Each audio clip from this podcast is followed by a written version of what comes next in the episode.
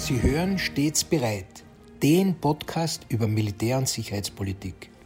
Mein Name ist Herbert Bauer, ich bin Generalmajor im Ruhestand und werde in meinem Podcast militärische und sicherheitspolitische Themen allgemein verständlich erläutern. Grüß Gott und einen guten Tag. Heute möchte ich mich dem Thema Atomkrieg widmen. Schon am Beginn des Ukraine-Kriegs ließ Wladimir Putin mit der Aussage aufhorchen, dass er den Verteidigungsminister und den Generalstabschef angewiesen habe, die Abschreckungskräfte der russischen Armee in besondere Kampfbereitschaft zu versetzen. Es war klar, dass damit auch ganz eindeutig die nuklearen Abschreckungskräfte gemeint waren. Seit damals gibt es eine gewisse Sorge und Unruhe in der Bevölkerung. Zu deutlich wurde in Erinnerung gerufen, dass es eigentlich genügend Nuklearwaffen auf der Welt gibt, um diese mehrfach auszulöschen. Nun, immer wieder werde ich daher gefragt, ob man sich jetzt im Zusammenhang mit dem Ukraine-Krieg, also einem Krieg in Europa, vor einem Atomkrieg fürchten muss. Lassen Sie mich eine ganz persönliche Antwort geben. Ich fürchte mich nicht. Ich vertraue einfach auf das, was man im vorigen Jahrhundert zur Zeit des Kalten Krieges als Gleichgewicht des Schreckens bezeichnet hat.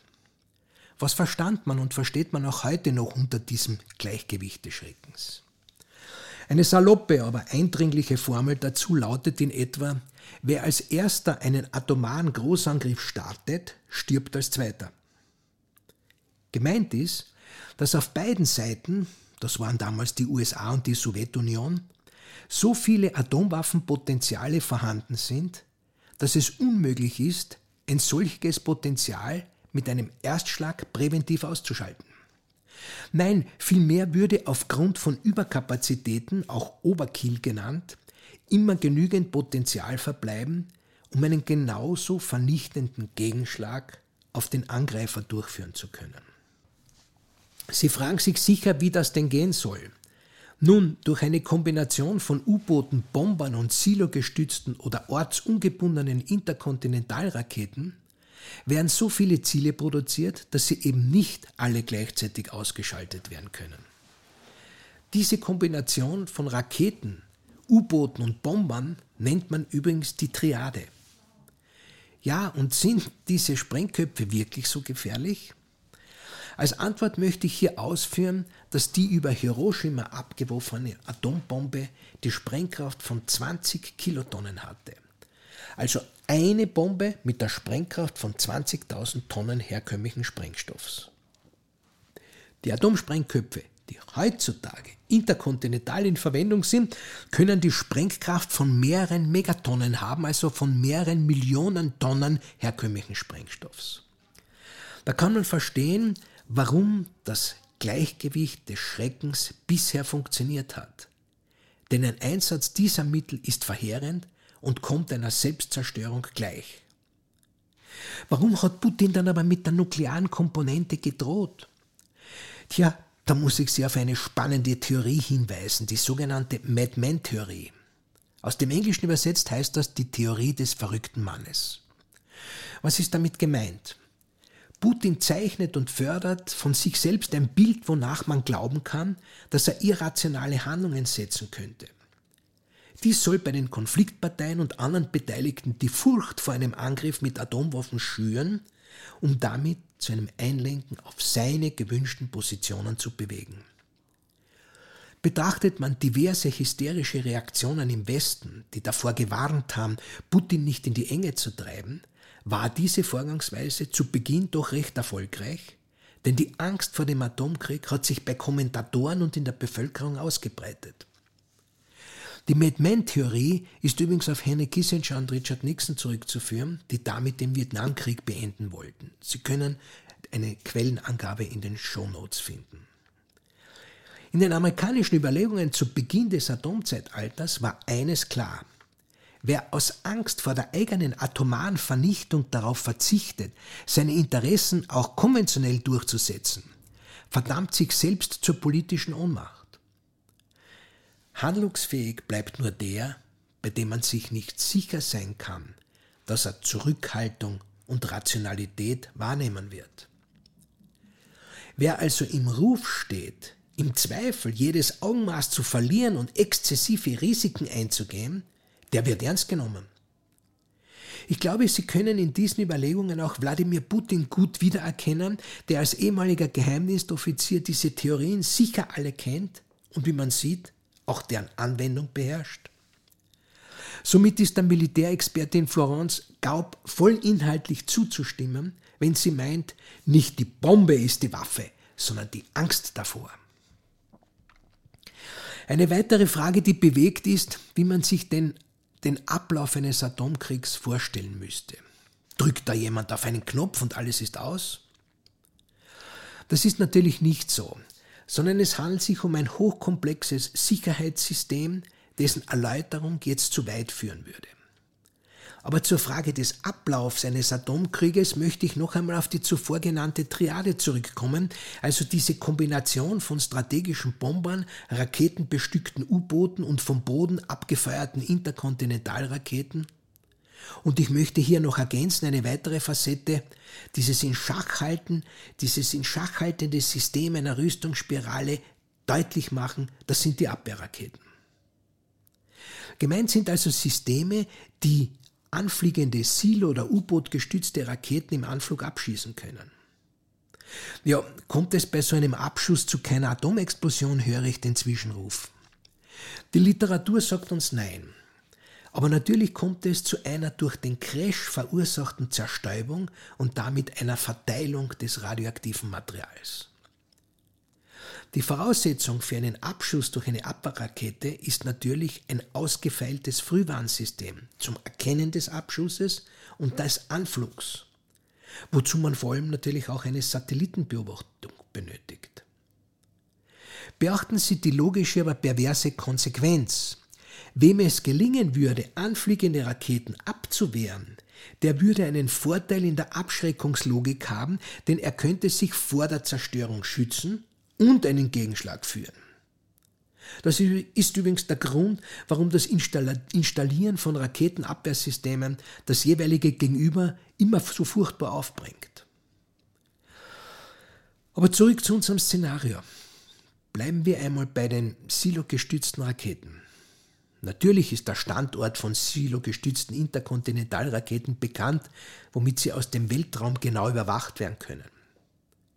Startet eine Seite dieser Raketen, wird das durch die Satelliten erkannt und bei einer Flugbahn von Kontinent zu Kontinent unter Nutzung des Weltraums dauert der Flug bis zu 30 Minuten.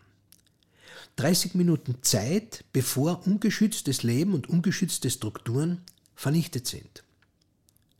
Startet man in dieser Zeit die eigenen Raketen nicht, gelten sie mit dem dann zerstörten Land auch als verloren, weil sie zerstört sind. Hat man aber Bomber mit Nuklearwaffen in der Luft und oder U-Boote mit Nuklearraketen in den Tiefen der Ozeane, können diese nun den Gegenschlag führen. Wie muss man sich das mit den U-Booten vorstellen? Auch bei den U-Booten zeigt sich natürlich diese Spirale der laufenden Verbesserungen und Antworten auf gegnerische Erneuerungen, vulgo Wettrüsten. Was sind da hier bei den U-Booten die wichtigsten Parameter.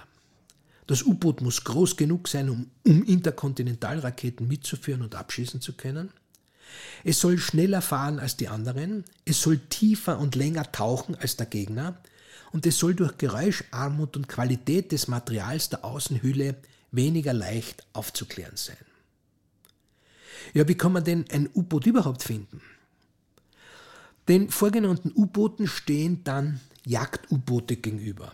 Und all die Überwasserschiffe und Flugzeuge, die auf U-Jagd spezialisiert sind, um dieser Gefahr und um diese Gefahr aus der Tiefe abzuwehren.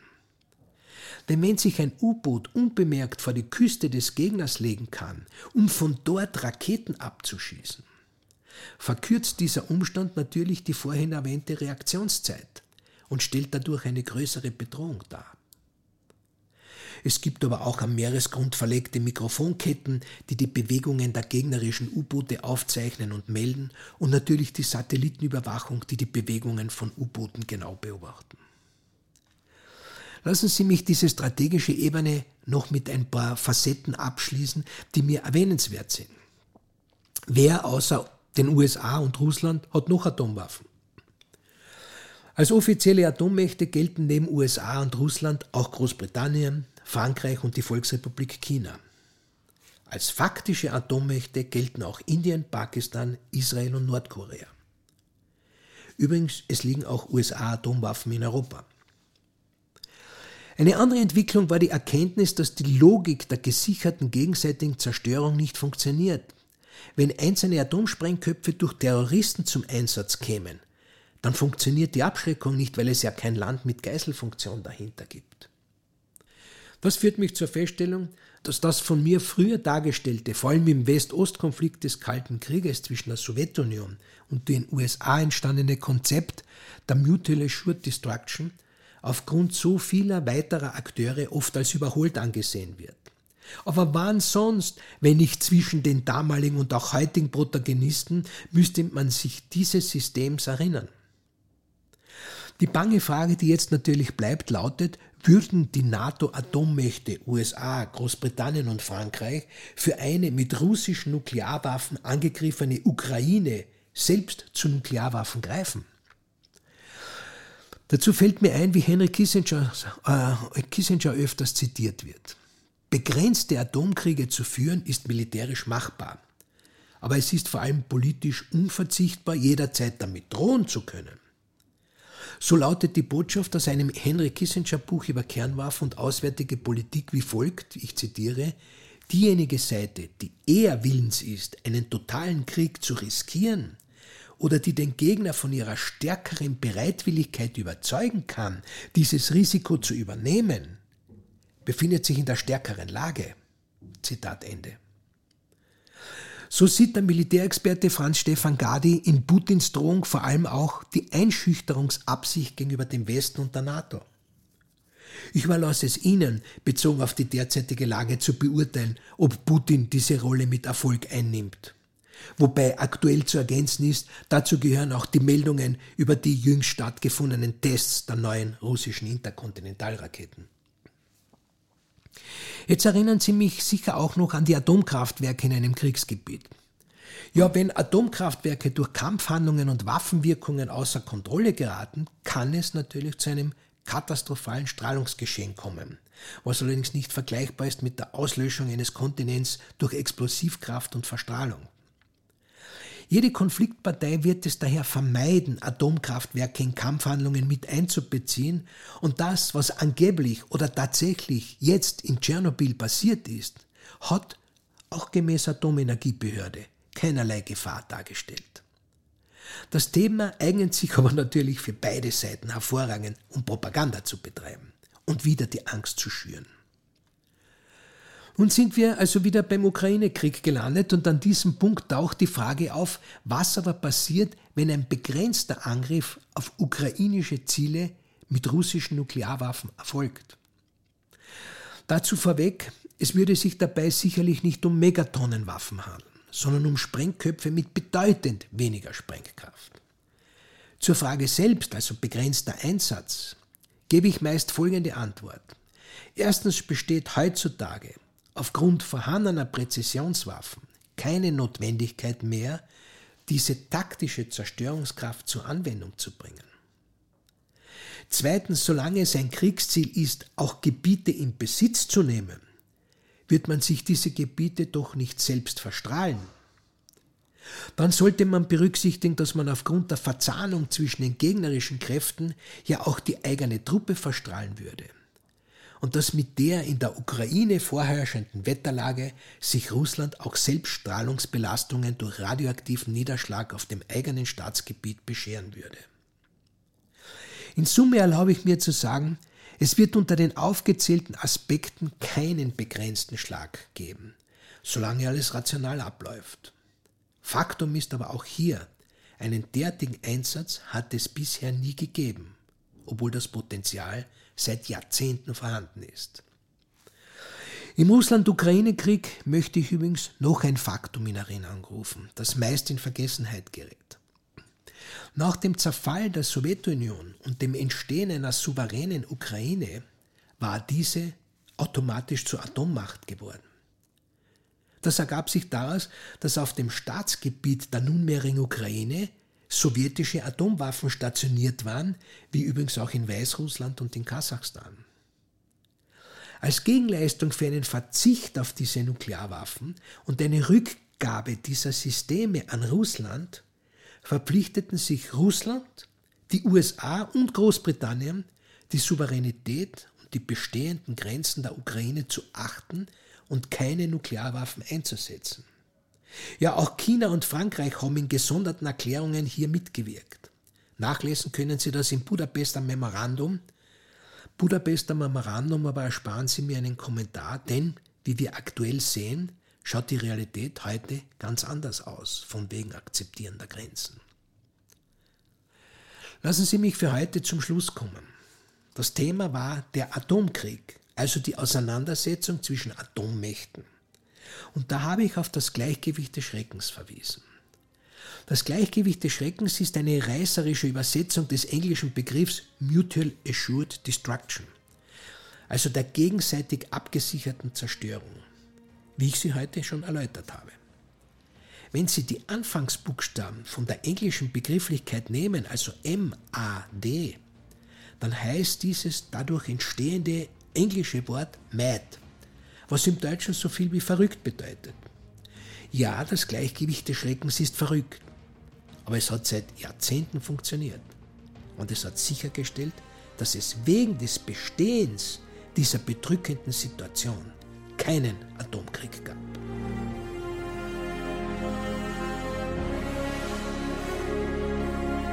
Sie hörten Stets bereit, den Podcast über Militär- und Sicherheitspolitik.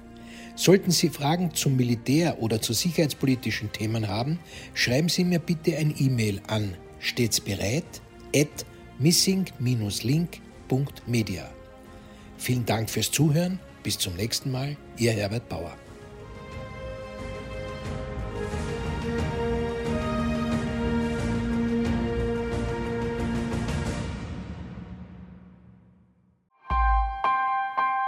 Missing Link